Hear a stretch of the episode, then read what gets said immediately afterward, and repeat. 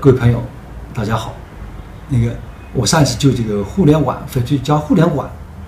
互联网加珠宝这个问题谈了我的一些看法。我一直认为，把互联网加理解成互联网加一个网店，这是对互联网加的一个片面的理解。我个人认为，互联所谓互联网加，它加珠宝也好，加房地产或者是加其他东西，它的核心。是在这个家后面的内容，不是说开个网店，啊，就像翡翠王朝一样的，一说翡翠王朝，他在网上卖卖翡翠的，这种理解就错了。真正真的互联网加珠宝，它应该是这么一个概念，就是说珠宝本身它是个艺术品，它就是个平台，啊，珠宝需要呃原料加工、销售、艺术设计等等一体化，才能够完成的一个艺术品。啊，这种艺术品，你我们互联网加是把这些环节、这些过程，也就是说原料、设计、加工、消费者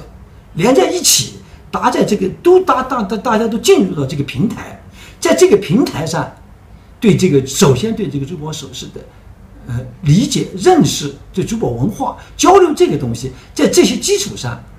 进行一些珠宝的交流和交易。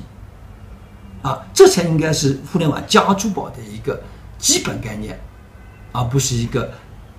卖东西的这种概念。也就是说，换句话就是说，互联网加珠宝是就互联网加珠宝文化、珠宝艺术、珠宝消费者、珠宝营销、珠宝经济学、珠宝评估等等等等的融在一个平台上。啊，翡翠王朝就是这样一个把这一块融合的很好的一个平台。通过这个平台，不是简单的把某件首饰、某个珠宝、某某个翡翠、某个手镯推给消费者，而是让消费者在理解和认识的珠宝文化的基础上，对翡翠、对珠宝有一个理性的和文化的认识和理解的基础上来购买、来消费，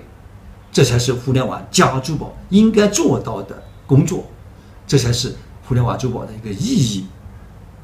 精髓。